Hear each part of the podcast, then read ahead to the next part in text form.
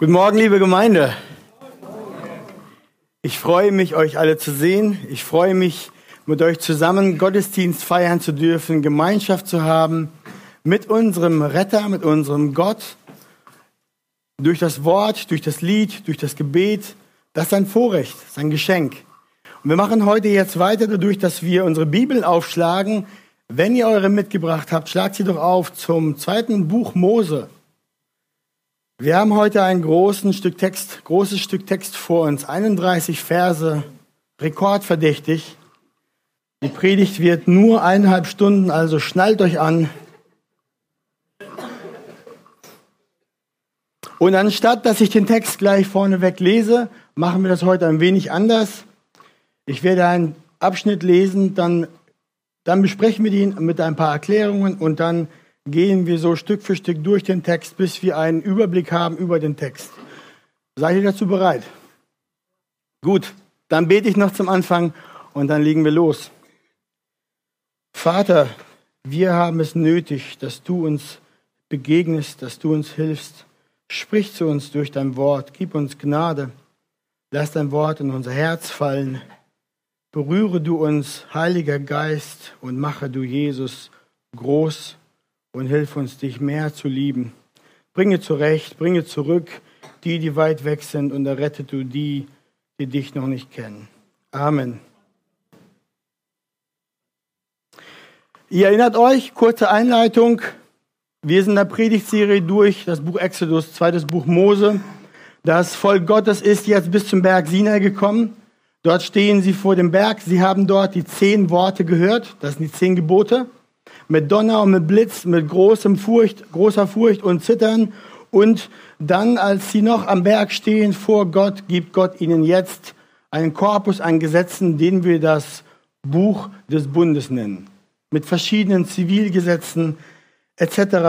In den letzten Sonntagen haben wir besprochen dann Rechtsbestimmungen zu hebräischen Sklaven, Bestimmungen über Totschlag und Körperverletzung. Und heute Morgen soll es um Wiedergutmachung, Anbetung, Schutz der Schwachen und um Gottesfurcht gehen. Wir fangen gleich an. Erster Punkt, Wiedergutmachung. Und wir lesen dazu aus 2. Mose 21, den letzten Vers noch, also 37, und das Kapitel 22 bis Vers 16. Aber das machen wir Stück für Stück. Ihr seht hier das Wort Gottes. Wenn jemand ein Rind stiehlt oder ein Schaf und es schlachtet oder verkauft, so soll er fünf Rinder für eines erstatten und vier Schafe für eines. Wird ein Dieb beim Einbruch ertappt und geschlagen, so dass er stirbt, so hat man keine Blutschuld. Ist aber die Sonne über ihm aufgegangen, so hat man Blutschuld. Der Dieb soll Ersatz leisten, hat er aber nichts, so verkaufe man ihn um den Wert des Gestohlenen. Wird das Gestohlene noch Leben bei ihm vorgefunden, es sei ein Rind, ein Esel oder ein Schaf, so soll er es doppelt wiedererstatten. Das mosaische Gesetz unterscheidet zwischen gestohlenen Tieren, die getötet oder verkauft wurden, und Tieren, die sich noch im Besitz des Diebes befanden. Wenn der Dieb als schuldig beurteilt wurde, das Tier gestohlen, getötet und dann verkauft oder verkauft zu haben, dann musste er für ein Rind fünf Rinder geben und für ein Schaf vier Schafe ersetzen. Wenn aber die Tiere, die gestohlenen, sich noch in seinem Pferch befanden, dann musste er für jedes gestohlene Tier zwei weitere geben. Es war schlimm genug, dass er ein Tier, dass ein Tier in der damaligen Zeit gestohlen wurde. Mit den Tieren wurde das Land bewirtschaftet, Wolle, Milch, Fleisch wurde gewonnen. Kurzum, alles, was das Volk damals zum Lebensunterhalt benötigte, kam von ihren Tieren. Und es war dann noch schlimmer, dass man das Tier nicht nur klaut, sondern auch tötet und auf dem Markt verkauft oder so verkauft, als gehöre es einem. Deswegen, wenn der Dieb nichts hatte, um dann diese, diese Wiedergutmachung zu tun, dann wurde er als Sklave verkauft, für den, um für den Schaden aufzukommen. Ihr seht hier, Gott macht weise Gesetze, um Eigentum zu schützen und Wiedergutmachung im Falle eines Diebstahles zu sichern. Ein Ochse war damals echt viel wert. Man brauchte ein ganzes Jahr, um so ein Ochse zu trainieren, damit man mit ihm arbeiten konnte. dass man ihn einsetzen konnte. Das ist ungefähr so, wie äh, wenn einem Handwerker sein Transporter mit allen Werkzeugen und Materialien geklaut wird. Das ist ein großer Verlust, ein totaler Ausfall seines Einkommens. Er kann nicht mehr arbeiten. Dementsprechend war die Strafe hoch. Äh, fünf Transporter voll mit Material und Werkzeug für einen geklauten. Dieses Gesetz, ihr seht, sollte klar eine abschreckende Wirkung haben, mit einer hohen Strafe für den, der erwischt wird.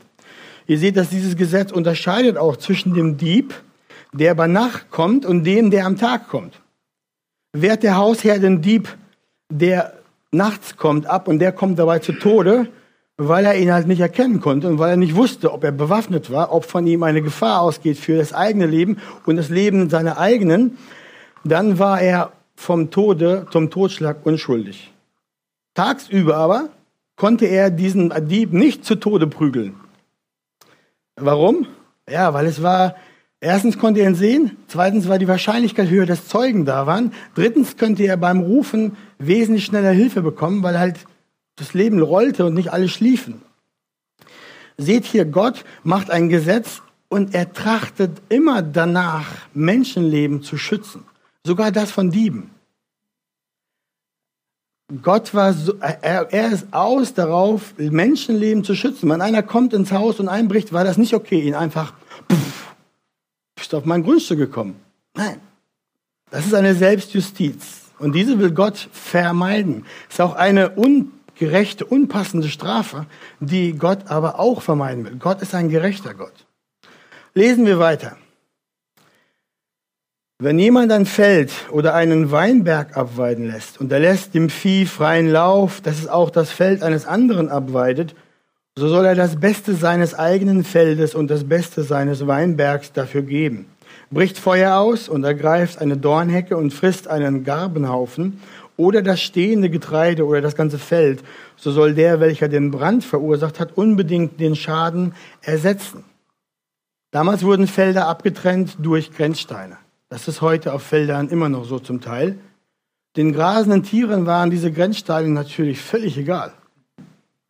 Wenn sie grasten oder was aßen, dann liefen sie auch aufs andere Feld und haben dann da getan, was sie konnten. Das heißt, wenn der Besitzer nicht Acht gab, wo seine Tiere sich befanden, dann konnten sie seinem Nachbarn die Ernte zertreten oder aber einen Weinstock ruinieren. Und das musste dann der Besitzer des Viehs von seinem Besten vom Feld und von Kälte ersetzen, entschädigen. Also keine billige Entschädigung, sondern eine ordentliche, lesen wir. Dann sehen wir über das Feuer. In der trockenen Gegend, in der sie lebten, war Feuer eine große Gefahr. Es war Gefahr für das, die Frucht des Feldes. wenn ein Feuer außer Kontrolle geriet und dem Nachbarn dann Frucht und Ernte verzehrte, dann sollte der Verursacher hier auch Entschädigung geben. Interessant ist, dass dieses Wort Entschädigung geben oder ersetzen, wie das bei uns übersetzt ist, das ist ein hebräisches Wort, das lautet Shalom, heißt ganz machen, vervollständigen. Ihr hört schon am Klang, das ist verwandt mit dem Wort Shalom. Das kennen wir sehr gut, das Wort. Shalom bedeutet Frieden, Ganzheit, in unserem Absatz, wenn man in den hebräischen Text geht, sieht man, das kommt 13 Mal vor. Also Gott war es wichtig, dass der Gesetzesbrecher, wie auch immer er sich vergangen hat, nicht nur ein Schuldbekenntnis ablegt, sondern auch die Dinge versucht wieder gut zu machen, Entschädigung zu geben. Wiedergutmachung musste geschehen, damit die, die, die, die zerrissene, kaputte Beziehung mit dem Nachbar wieder heil wird. Das zeigt uns Gottes Gesetz. Schauen wir weiter. Vers 6. Vers 6 bis 9. Wenn einer seinem Nächsten Geld oder Hausrat zur Verwahrung gibt und es wird aus dem Haus des Betreffenden gestohlen, so soll der Dieb, wenn er erwischt wird, es doppelt ersetzen. Ist aber der Dieb nicht zu finden, so soll der Hausherr vor Gott treten, ob er sich nicht am Gut seines Nächsten vergriffen hat. Bei jedem Fall von, von Veruntreuung, sei es ein Rind, ein Esel, ein Schaf, ein Kleid oder was sonst abhandengekommen sein mag, wovon einer behauptet, der hat es, so soll bei der Aussage vor Gott gelangen, wen Gott schuldig spricht, der soll es seinem Nächsten doppelt ersetzen. Wenn jemand seinem Nächsten einen Esel oder ein Rind oder ein Schaf oder irgendein Vieh zu hüten gibt und es kommt um oder nimmt Schaden oder wird geraubt, ohne dass es jemand sieht, so soll ein Eid bei dem Herrn zwischen beiden entstehen, entscheiden, dass jener sich nicht am Gut seines Nächsten vergriffen hat und der Eigentümer soll ihn annehmen und keine Entschädigung erhalten. Ist es ihm aber wirklich gestohlen worden, so soll er es dem Eigentümer ersetzen. Wenn es aber von einem wilden Tier zerrissen worden ist, so soll er das Zerrissene zum Beweis beibringen. Bezahlen muss er es nicht. Leiht jemand etwas von seinem Nächsten und es wird beschädigt oder kommt um, ohne dass der Eigentümer dabei ist, so muss er es ersetzen. Ist der Eigentümer dabei, so braucht jener es nicht zu ersetzen. Ist es ein gemietetes Tier, so ist es inbegriffen in seiner Miete. In diesem Abschnitt geht es um Verwahrung und um Verleih. Dazu ist Ehrlichkeit und Rechtschaffenheit unabdingbar, sonst funktioniert das nicht. Wenn man seinen Nachbarn nicht trauen kann, dann wird das Leben kompliziert. Das galt damals so und heute gilt das auch immer noch so. In den Tagen Mose war das ganz, ganz wichtig.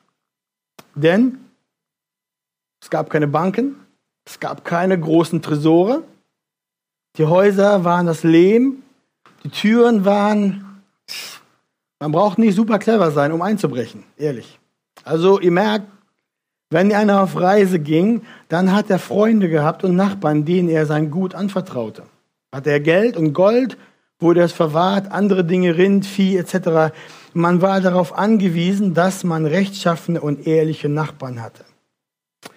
Das heißt, das war für das Zusammenleben sehr wichtig. Und dann sehen wir, wie das Gesetz das jetzt regelt. Wenn trotz Sorgfalt des Nachbarn ein Dieb kommt und Besitz oder Vieh oder sonst was stiehlt, dann muss der Dieb, wenn er erwischt wird, wieder das Doppelt erstatten. Wenn der Dieb nicht erwischt wird, dann ist das Zeug ja trotzdem verschwunden. Und dann, dann geht's los. Der Hausherr war dann in der Pflicht, dem Gericht zu beweisen, dass er weder nachlässig war, noch das Zeug veruntreut hat, der Schuldige ist es abhanden kommen hat lassen, verkauft oder sonst was. Dies konnte der Hausherr auf dreierlei Weise tun. Erstens, er brauchte Augenzeugen, die ihn entlasten, die sagen, ja, er war sorgfältig, er ist unschuldig. Zweitens, wenn das Tier von einem anderen wilden Tier gerissen wurde, das Vieh in dem Fall, dann musste er den Kadaver produzieren. Der zeigte, ja, das habe ich nicht geschlachtet und verkauft, das wurde von einem wilden Tier gerissen. Und drittens, wenn er keine Augenzeugen und keine Beweise hatten, dann musste er vor Gott gehen, vor ein Gericht und musste dort einen Eid ablegen vor Gott, dass er sich nicht am Besitz des Nachbarn vergriffen hat und dass auch keine Nachlässigkeit vorlag. Sprich, der Stall war sperrangelweit offen, juckt mich nichts, mein Nachbar am Morgen alle Tiere weg. Wenn ihm das bewiesen wurde, dann musste er das alles erstatten. Dann musste er den Schaden oder den Diebstahl wieder gut machen. Die Richter in dieser Stelle, das waren dann Menschen, die Gott eingesetzt hatte, die an seiner Stadt Recht sprachen. Und die mussten dann aufgrund der Beweiseslage und der Aussagen entscheiden, ob der Hausherr die Wahrheit sagte. Also ein Schiedsgericht wenn der Besitz aufgrund dieser bewiesenen Nachlässigkeit des Herrn dann zu Schaden oder abhandengekommen war, dann musste er alles angemessen ersetzen. Dann schauen wir weiter im Text. Wenn jemand sich etwas vom Nachbarn borgt und es geht kaputt oder kommt zu Tode, dann musste das Geborgte ersetzt werden. Ist der Besitz beim Einsatz, ist der Besitzer beim Einsatz dabei, wenn wir mit Ochs pflügen und der Ochs kriegt einen Herzinfarkt und fällt tot um, dann sagt die Schrift, muss es nicht erstattet werden. Der Besitzer war dabei und konnte auch drauf ein Auge haben und aufpassen. Und wenn eine Leihgebühr gezahlt wurde, dann deckte sie auch den Schaden oder den Tod dieses Tiers, des Besitztums. Ihr merkt, das Gesetz Gottes schert nicht immer alles über einen Kamm und macht es sich nicht leicht, sondern Gott ist detailliert und differenziert. Er lehrt den Israeliten durch diese Gesetze Gerechtigkeit im Umgang und auch ein Abwägen der Situationen und der Umstände. Wir lesen weiter. Vers 15 und 16. Die sogenannten Sittengesetze. Wenn ein Mann eine Jungfrau verführt, die noch nicht verlobt ist, und er liegt bei ihr, so muss er sie sich durch Bezahlung des Brautpreises zur Ehefrau nehmen. Will aber ihr Vater sie ihm überhaupt nicht geben, so soll er ihm so viel bezahlen, wie der Brautpreis für eine Jungfrau beträgt. Ein paar Gesetze, das für uns sehr befremdlich ist, aber auch im Falle der Jungfrau galt im Alten Testament das Prinzip der Wiederherstellung. Dahinter steht, dass unverheiratete Mädchen der Familie gehörten. Sich nicht selbst, die gehörten der Familie. Eine junge Frau, die nicht mehr Jungfrau war, war damals als Ehefrau nicht mehr begehrt und führte deswegen zu einem Verlust für die Familie, zu einer Minderung des Brautpreises. Denn wenn einer kam und eine, eine, eine Tochter heiraten wollte, musste er der Familie, dem Vater, einen angemessenen Brautpreis bezahlen. Wo war ich stehen geblieben? Ja. Darum wurde vom Mann, der die unverlobte junge Frau zum Beischlaf verführte, so ist der Text, verlangt, dass er sie dann auch heiratet unter Bezahlung des Brautpreises. Sprich, er kümmert sich für den Rest des Lebens für diese Frau, versorgt sie, behandelt sie wie seine Ehefrau. An anderer Stelle steht sogar, dass er sie nicht mehr scheiden darf. Also, ihr seht, die Gesetzeslage war so, dass das schon ein, eine große Konsequenz mit sich brachte, so einen Schritt zu tun. Und wenn der Vater des Mädchens diesen herangezogenen Schwiegersohn sozusagen gar nicht haben wollte, dann bekam ihn die Frau nicht musste trotzdem den Brautpreis bezahlen. Verführte der Mann aber eine bereits verlobte Frau, ihr merkt der Wortlaut, zum Beischlaf, dann war das nicht mehr eine Verführung, sondern das war dann ein Ehebruch. Und dann in dem Fall galt die Regel, war das Gesetz, dass Mann und Frau beiden die Todesstrafe galt. Aber in 5. Mose 22 gibt Gott dazu noch weitere Anweisungen und lehrt die Israeliten, dass wenn dieser Vorfall Verführung oder Vergewaltigung, das ist ja immer eine, eine fließende Grenze. Manchmal, wenn dieser Vorfall in der Stadt passierte, die Frau Gegenwehr leistete und um Hilfe schrie, dann starb nur der Mann. Und die Frau war frei. Passierte dieser schlimme Vorfall auf dem Felde, ging man immer davon aus, dass der Mann den, den, die Todesstrafe erlitt und die Frau frei ging und nicht sterben musste. Ihr merkt, Gott war es wichtig, die Frau in der Gesellschaft vor solchen Übergriffen zu schützen. Darum war die Todesstrafe zuerst für den Mann und primär die Verantwortung auch zuerst auf den Männern. Das ist gut. Das deutet schon an, welche Verantwortlichkeiten Gott von Anfang an zwischen Mann und Frau aufgebaut hatte. Wir machen mit dem nächsten Punkt weiter. Das war der Punkt 1, Wiedergutmachung und jetzt kommt der Punkt Anbetung. Wir lesen dazu die Verse 17 bis 19. Eine Zauberin sollst du nicht am Leben lassen. Jeder, der bei einem Vieh liegt, soll unbedingt sterben. Jeder, der den Göttern opfert und nicht dem Herrn allein, der soll dem Bann verfallen. Das schlucken wir vielleicht. Diese drei Gesetze haben alle etwas mit Götzenverehrung zu tun. Alle drei Vergehen wurden mit dem Tode bestraft. Diese drei Gesetze nehmen für das Volk Israel den Kampf gegen die Götzenverehrung der umliegenden Nationen vorweg. Das erste Gesetz betraf Frauen, die andere Mächte als den wahren Gott anbeteten. Anscheinend war das in umliegenden Völkern so der Fall. Das ist Zauberei und das ist Okkultismus. Obgleich das heutzutage als ein harmloser Zeitvertreib angesehen wird, ist dieses, diese Handlung ein brandgefährliches Herumstochern in der dämonischen Welt. Dem Volk Israel befahl Gott, sich von allem fernzuhalten, was mit dem Okkulten im Zusammenhang stand. Das zweite Gesetz betraf das Praktizieren von Sodomie und hatte die kananitische Baalverehrung im Auge. Weil in der kananitischen Baalverehrung, glaubt es oder nicht, gab es rituelle Vereinigungen zwischen Mensch und Tier. Und das hat Gott aufs Gröbste verboten. Diese Praktik steht Gott, stand Gott und steht Gott immer noch zutiefst zuwider, weil es eine krasse Perversion ist seiner Schöpfungsordnung und das Geschenk der körperlichen Liebe in der Ehe völlig pervertiert und auf den Kopf stellt. Nebenbei gesagt, das Tierschutzgesetz in Deutschland wurde 2012 dahingehend revidiert, dass dieses Verbot wieder neu aufgenommen worden ist.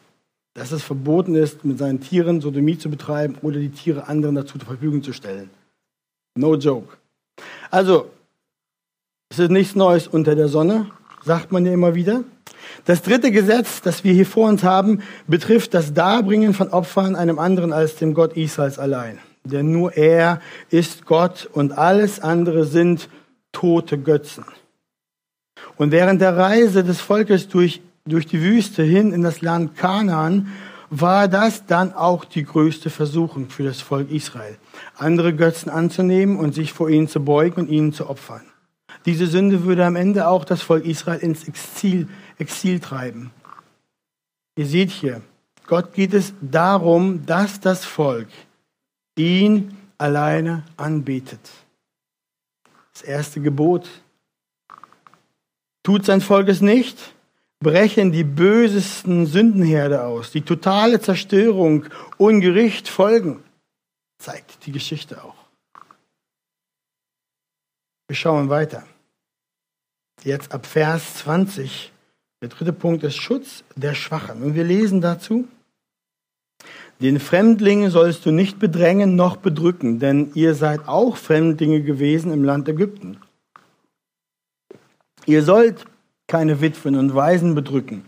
Wenn du sie dennoch in irgendeiner Weise bedrückst und sie schreien zu mir, so werde ich ihr Schreien gewiss hören.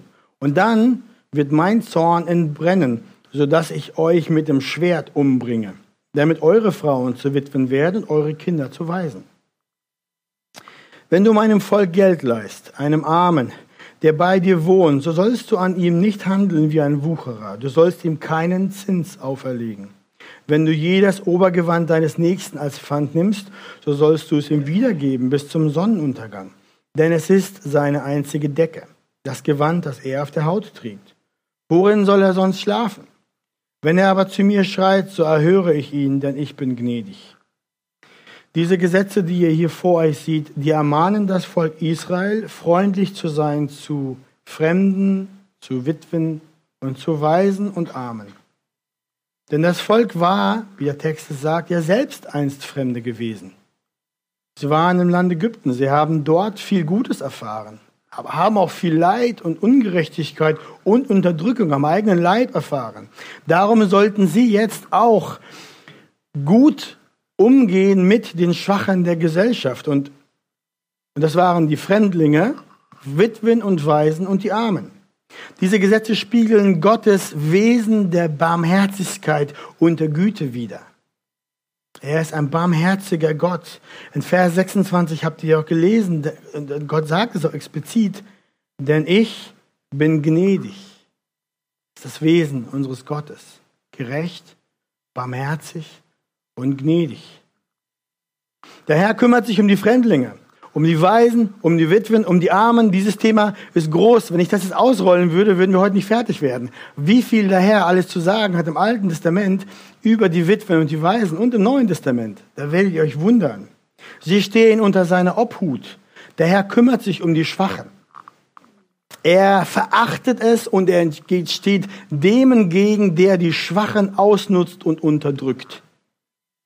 Schaut mal die, die strenge Warnung, die Gott seinem eigenen Volk gibt wenn sie die Gesetze nicht befolgen würden, dann sagt er, dann wird mein Zorn entbrennen, sodass ich euch mit dem Schwert umbringe, sodass eure Frauen zu Witwen werden und eure Kinder zu Waisen. Das ist hart, das ist deutlich. Das Volk Israel sollte Fremdlinge nicht ausnutzen.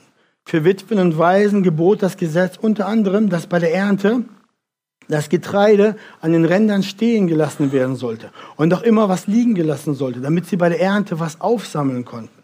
Es gibt noch viel mehr Gesetze im Alten Testament, wo Gott zeigt, dass sie, also die Leute, das Volk sich kümmern sollten um die Witwen und die Waisen und um die Armen, um die Sklaven. Freilassung am siebten Jahr, etc. Haben wir besprochen. Und den verarmten Brüdern, lesen wir auch, sollten zinsfreie Kredite gewährt werden und die Pfändung sogar sollte mit Güte gemacht werden, mit Augenmaß und mit Barmherzigkeit. Das ist Gott. Und dann die letzten drei Verse unseres Abschnittes, der Punkt 4, Gottesfurcht. Gott sagt hier, Gott sollst du nicht lästern und einem Obersten deines Volkes sollst du nicht fluchen. Den Ertrag deines Feldes und den Überfluss deiner Kälte sollst du nicht zurückbehalten. Deinen erstgeborenen Sohn sollst du mir geben. Dasselbe sollst du tun mit deinem Rind und deinem Schaf. Sieben Tage darf es bei seiner Mutter bleiben. Am achten Tag sollst du es mir geben. Und ihr sollt mir heilige Leute sein. Darum sollt ihr kein Fleisch essen, das auf dem Feld von wilden Tieren zerrissen worden ist, sondern ihr sollt es den Hunden vorwerfen. Wir sehen hier aus diesen Rechtsbestimmungen, Gott zu lästern bedeutet, absichtlich etwas über ihn zu sagen oder zu tun, das ihn entehrt, das seine Ehre schmälert. Davor warnt Gott sein Volk.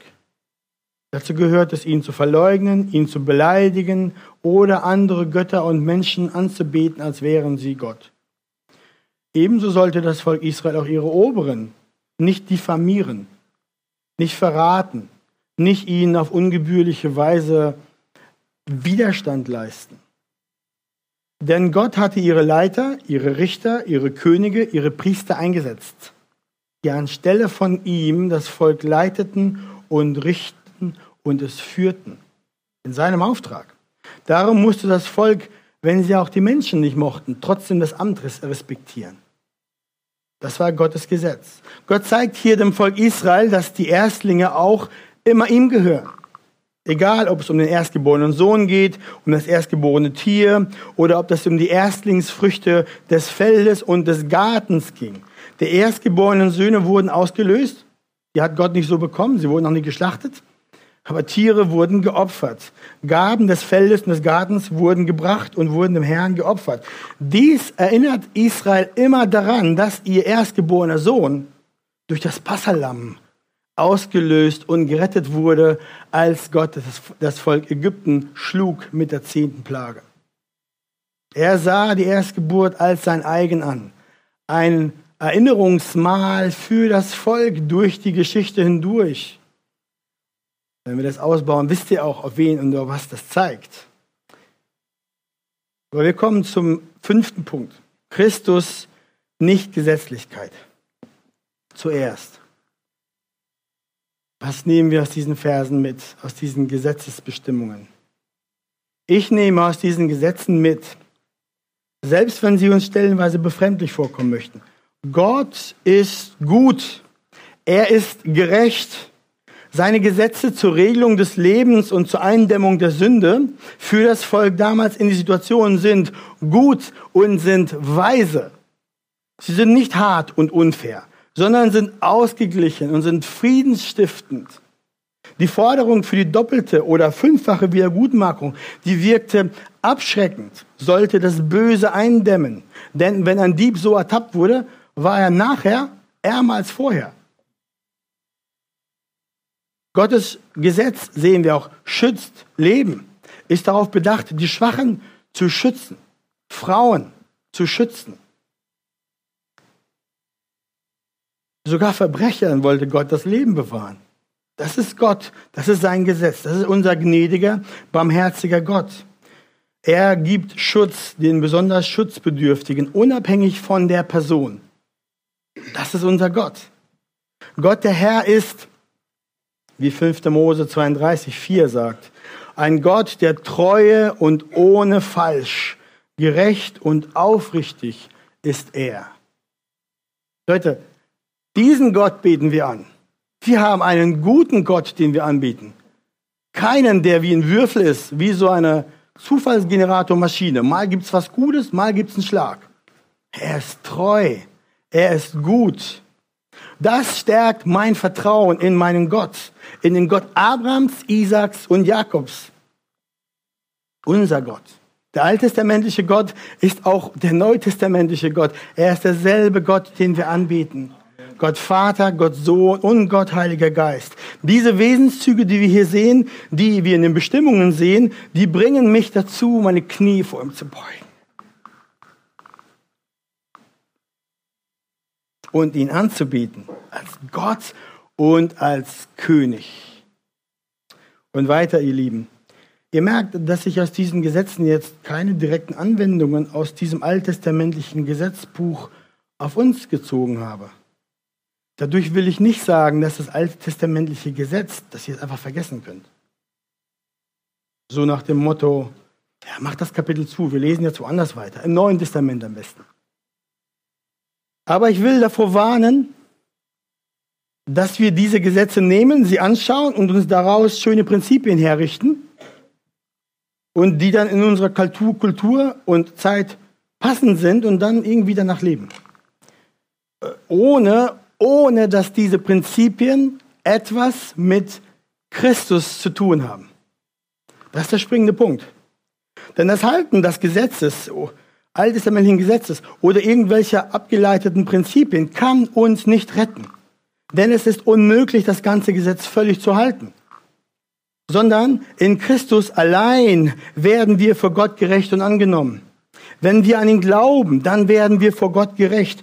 Durch die, Arbeit des Heiligen Geistes in uns werden wir in Christus. Das heißt, wir sind dann seine Jünger. Wir sind dann im Herzen neugeboren. Wir werden ihm dann immer ähnlicher. Christus, wenn wir in Christus sind, dann ist das Gesetz erfüllt, weil er das Gesetz völlig erfüllt hat an unserer Stadt. Wir haben allen Anforderungen Gottes entsprochen. Ihr merkt, dass wenn wir so denken das so betrachten, dann leben wir durch Christus und brauchen ihn jeden Schritt und jeden Tritt. Wir denken dann nicht viel losgelöst von ihm. Darum lasst uns nicht die, diese alttestamentlichen Gesetze nehmen, eine Liste machen, die anschauen und dann so denken. Ich soll Schaden wieder gut machen, Jungfrauen nicht verführen, mich von Okkultismus fernhalten, Sodomie nicht betreiben, nur Gott meine Opfer bringen, ich soll Fremdlingen gegenüber freundlich sein, Witwen und Waisen gegenüber soll ich hilfsbereit und fürsorglich sein, den Armen soll ich helfen, ich soll Gott ehren und die Obersten, meinen Zehnten soll ich geben und ich soll auch kein überfahrenes Tier essen. Ja, dann ist alles schick. Versteht mich nicht falsch, das sind biblisch, äh, das sind gute Dinge. Wenn wir aber so denken, dann laufen wir Gefahr, neutestamentliche Juden zu sein, die ein jüdisches Gesetz für sich aufgestellt haben und dann danach ihre Gerechtigkeit erarbeiten und an Christus in ihrem Herzen vorbeileben. Habt ihr gemerkt, in dem Satz war nichts mit Christus zu tun. Der Satz hat mich auch nicht dahin geführt, dass ich nur in Christus gerechtfertigt, geliebt und angenommen bin, sondern der Satz hat für mich suggeriert, es gibt eine definierte Liste an Gesetzen die kann ich einigermaßen halten. Nein, die kann ich gut halten. Ich kann so leben. Aber wir wissen, dass Gottes Gerechtigkeit tiefer ist, größer ist, weiter ist. Wir haben das bei der Betrachtung der zehn Gebote gesehen. Immer und an jedem Tag Gesetz haben wir gehangen, weil wir es im Herzen gebrochen haben. Jesus bohrt das Gesetz auf. Es ist viel, viel mehr als das, was nur oberflächlich da zu sehen ist. Deswegen ist das nicht alles schick, wenn wir eine Liste von selbstgemachten Gesetzen halten und Christus nicht haben. Wir brauchen Christus nicht nur, um gerettet zu werden. Dann machen wir mit so einer Liste weiter. Nein, besser ist es zu sehen aus diesen Gesetzen, dass diese Gesetze Gottes perfektes, gerechtes, heiliges Wesen widerspiegeln und seine unabänderlichen, weisen und guten Anforderungen an den Menschen ausbuchstabieren, die aber auch völlig klar und deutlich jedem Menschen dann den Spiegel vor das Gesicht halten, der zeigt, ich bin vor Gott schuldig und verdiene das Gericht und Strafe. Ich brauche den Retter. Ich kann das Gesetz nicht einhalten. Ich kann mich vor Gott selbst nicht schön machen und mich nicht vor Gott retten. Und dazu ist der Sohn Gottes gekommen in diese Welt, das Gesetz völlig zu erfüllen, völligen perfekten Gehorsam zu leben und dann als makelloses Lamm Gottes am Kreuz für uns zu sterben, um die Strafe für unsere reellen Vergehen zu bezahlen. Das war der einzige Weg, die Sünde zu entfernen und Sühne zu bringen. Das ist der einzige Weg, errettet zu werden. Verse 1,7 sagt, in ihm haben wir die Erlösung durch sein Blut, die Vergebung der Übertretungen haben, Übertretungen nach dem Reichtum seiner Gnade. In ihm ist Christus. Diese Erlösung machst du dir eigen durch deinen Glauben an Jesus Christus, nicht durch irgendeine Art und Liste von Gesetzen. Und nun zum Schluss, wirklich zum Schluss, Punkt 6, echte Buße tut Not. Ihr habt gesehen, dass es Gottes Wesen ist, dass Wiedergutmachung für begangene Sünden und Verbrechen gebracht wird, weil er ein gerechter Gott ist. Niemand soll Schaden anrichten und dann einfach ohne Entschädigungszahlung davonkommen. Man kann nicht einfach nur sagen, oh, das tut mir leid, Entschuldigung. Und dann gehen und weitermachen, so als wäre nichts geschehen. Echte Buße tut Not. Aber wie sieht so eine Buße aus? Ihr kennt die Geschichte von Zachäus. Zachäus war ein Oberzöllner. Einer, der für Rom Geld von seinem eigenen Volk eintrieb. Er war ein verhasster Mann, steinreich, ein Betrüger, aber er hatte von Jesus gehört. Und irgendwas zog ihn hin, diesen Sohn Davids zu sehen und zu hören. Und weil er nur ein laufender Meter war, kletterte er auf den nächstbesten Baum, an dem er wusste, dass Jesus vorbeikommen würde. Jesus kam an dem Baum vorbei, schaut hoch und sagt, Zachäus, steige schnell herab, denn heute muss ich in dein Haus einkehren. Und er stieg schnell herab und nahm ihn auf mit Freuden. Als sie es aber sahen, sie sind die Pharisäer und die Schriftgelehrten, als sie es aber sahen, murrten sie alle und sprachen, er ist bei einem sündigen Mann eingekehrt, um Herberge zu nehmen. So war es auch. Jesus kam zu Zachäus, sie aßen, sie verbrachten Zeit zusammen. Jesus kam in sein Haus. Und dann werden wir sehen, Jesus kam auch in sein Herz. Denn am Ende des Abends, bevor der Abend um war, sagt Zachäus, siehe, Herr, die Hälfte meiner Güte gebe ich den Armen. Und wenn ich jemanden betrogen habe, so gebe ich es vielfältig zurück. Zachäus hatte die Worte Jesus gehört, er hatte sie geglaubt, etwas war in seinem Herzen passiert, er wurde zu einem neuen Mensch, von innen neu verwandelt. Er wollte jetzt, was wollte er jetzt? Er wollte wieder gut machen. Und zwar mehr als das Gesetz verlangte. Zachäus war ein Fuchs, er kannte das Gesetz. Er wusste, dass der Schadensersatz dem Gesetz nach dem geschädigten Zustand. Und er wusste auch nach 3. Mose 5,21, dass es ausreichend wäre, wenn Zachäus das, das zu viel genommene Geld plus 20 Prozent zurückerstatten würde. Das wäre nach dem Gesetz ausreichend. Wir haben an unseren Gesetzen ja gelesen, dass Diebe, wenn sie des Stehlens überführt wurden, also sich nicht selber gestellt hatten, die wurden überführt oder gefangen, dann mussten sie das Fünffache oder das Vierfache zurückgeben. Zumindest aber das Zweifache. Aber Zachäus stellt sich hier freiwillig. Und, und er sagt dann, nachdem Jesus zu ihm kam, sagt, ich gebe vierfach zurück. Und darüber hinaus, ich gebe die Hälfte meines, Wohl, meines Wohlstandes, meiner Reichtümer den Armen. Merkt ihr das? Das war viel mehr, als das Gesetz forderte. Darum sagte Jesus auch, wenn wir diesen Text weiterlesen, heute ist diesem Haus Heil widerfahren. Was wir an Zachäus sehen, ist ein Beispiel von Taten echter Buße. Das Westminster Katechismus antwortet auf die Frage, was ist Buße zum Leben? Das ist Frage 87. Antwortet sie so. Buße zum Leben ist eine rettende Gnade, wodurch ein Sünder aus einem wahren und Empfinden, aus einem wahren Empfinden seiner Sünde und im Verlangen nach der Gnade Gottes in Christus, mit Trauern und Hass gegen seine Sünde, sich von ihr abwendet hin zu Gott mit der Absicht und dem Bemühen um den neuen Gehorsam. War viel drin im Satz, ne? Echte Buße und Umkehr zeigt sich zuerst daran, dass wir uns im Glauben zu Gott hinwenden. Wir glauben dann an ihn. Wir lieben ihn dann. Dann gibt es ein verändertes Herz, aus dem Früchte kommen.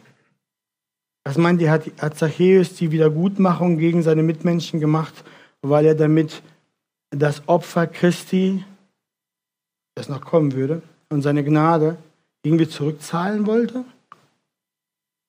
Wieder gut machen wollte? Gott gegenüber wieder gut machen wollte? Nein. Er, er dachte da im Traum nicht dran. Er konnte Jesus nicht zurückzahlen für das, was in seinem Herzen geschehen war. Seine Schuld vor Gott war viel zu groß. Er hatte den Tod verdient. Kann man überleben durch Jesus. Genauso auch du. Du kannst Gott für sein Rettungswerk in Christus, für die Gnade, die du von ihm erhältst, wenn du zu ihm im Glauben kommst, du kannst ihm nicht Widerstattung geben. Du kannst ihn nur anbeten und ihm danken. Deinem Nächsten kannst du Wiedergutmachung geben. Zumindest kannst du es versuchen. Es gibt nämlich Fälle des Verbrechens, wo wir nicht Wiedergutmachen können. Das macht Gott. Es gibt Sünden und Vergehen, die können wir nicht wieder hergeben. Seht aus dem Gesetz des Alten Testamentes, dass Gott keine Lippenbekenntnisse der Buße will. Er sucht nicht sowas, sondern er will eine Herzensumkehr, die die Frucht eines neuen Herzens bringt. Diese Herzensänderung ist nur durch Jesus Christus möglich. Das zeigt auch das Gesetz. Das Gesetz, die Strafe, hat das Herz des Diebes nicht verändert. Das tut nur die Begegnung mit Gott. Das tut die, Begeg die Begegnung mit Gnade. Die Frucht der guten Taten kommt aber aus einem neu gemachten Herzen, nicht aus Pflicht, nicht aus Rückzahlung Gott gegenüber, sondern als natürlicher Spross eines veränderten Herzens, aus der neuen Natur, daraus, dass so ein Mensch in Christus Jesus ist. Wir gehen dann noch mal kurz drüber über das Thema Buße. Als Jesus seinen öffentlichen Dienst begann, Matthäus 3, Vers 2, ging er durch das Land und rief, tut Buße, denn das Reich der Himmel ist nahe herbeigekommen. Und weiter rief er dann den Menschen zu, Matthäus 3, Vers 8, so bringt nun Früchte, die der Buße würdig sind. Echte Buße. Das sagte er, weil er den Menschen dann auch zeigte, dass sie vor Gott völlig schuldig waren dass sie seinen perfekten Ansprüchen nicht genügten, gegeben durch das Gesetz. Deswegen hatten sie alle die Todesstrafe verdient. Paulus zeigt es im Römerbrief. Der einzige Weg aus dieser Not und aus diesem Dilemma war es, sich vor Gott zu beugen und sich von seinen Sünden abzukehren. In der Offenbarung lesen wir auch, wie Jesus sagt, alle, die ich lieb habe, die überführe und züchtige ich. So sei nun eifrig und tue Buße. Buße ist möglich, weil Jesus Christus, das Lamm Gottes, gekommen ist. Buße tun wir nur, wenn wir erkennen, dass wir vor Gott schuldig und verloren sind. Buße tun wir nur, wenn wir Gottes Urteil über uns zustimmen und, uns dann völlig auf ihn werfen, also ihm vertrauen. Und wenn Buße und Glaube zusammenkommen, dann findet in unserem Herzen eine echte Bekehrung statt. Eine echte Veränderung, eine Abkehr von der Sünde und eine Hinkehr zu Gott im Glauben, zu Christus. Solche Buße tut dir am Anfang des Weges der Nachfolge Not und solche Buße, lieber Bruder, liebe Schwester, tut dir dein ganzes Leben der Nachfolge hindurch Not. Wir leben ein Leben in Buße, ständiger Buße. Abkehr von Sünde, Hinkehr zu Christus. Ich möchte heute Morgen damit enden. Wenn du ein Jünger Christi bist, aber heute Morgen weißt, dass du konkrete Sünde in deinem Leben hast, die der Heilige Geist dir jetzt zeigt, dann tue Buße. Bete zu deinem Herrn und wende dich von der Sünde ab hin zu deinem Herrn Jesus Christus. Wenn du dazu Hilfe brauchst, suche dir Hilfe unter den Geschwistern. Und wenn du heute Morgen merkst, lieber Freund, dass du vor Gott verloren bist, aber gerettet werden möchtest und mit dem Urteil Gottes über deinem Leben zustimmst, dann bete zu Jesus, vielleicht zum ersten Mal, dass er dich rettet. Bete im Glauben, wohl wissen, dass es keinen anderen Weg gibt, Vergebung der Sünden, Versöhnung mit Gott zu erhalten. Lass deine Sünde hinter dir und folge Jesus nach. Komm gerne dazu auf mich zu oder such dir einen Bruder, eine Schwester. Aber verlasse den Weg in die Verdammnis und komme und folge Jesus nach zum Leben. Der letzte Vers für heute, Jesaja 55, 6 bis 7. Dort lesen wir, sucht den Herrn, solange er zu finden ist. Ruft ihn an, während er nahe ist. Der Gottlose verlasse seinen Weg und der Übeltäter seine Gedanken. Und er kehre um zu dem Herrn so wird er sich über ihn erbarmen und zu unserem Gott, denn bei ihm ist viel Vergebung. Amen.